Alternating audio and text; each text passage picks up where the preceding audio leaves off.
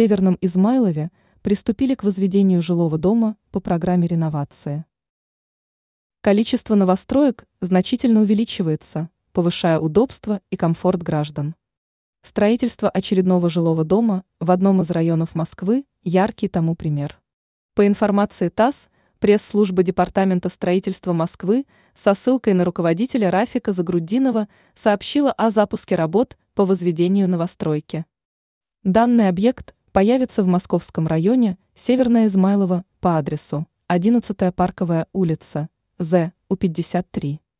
Отмечается, что сейчас специалисты занимаются устройством шпунтового ограждения и разработкой котлована. Известно также, что новостройка включит в себя четыре секции, удобные места для парковки для транспортных средств.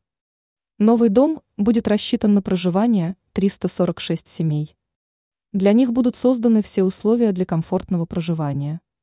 В департаменте добавили, что на первых этажах появятся социальные, коммерческие объекты. Жилая часть дома включит в себя помещение для размещения технического оборудования – место для почтовых ящиков и колясок. Загрудинов добавил, что жилье будет готово для участников программы по реновации к 2025 году.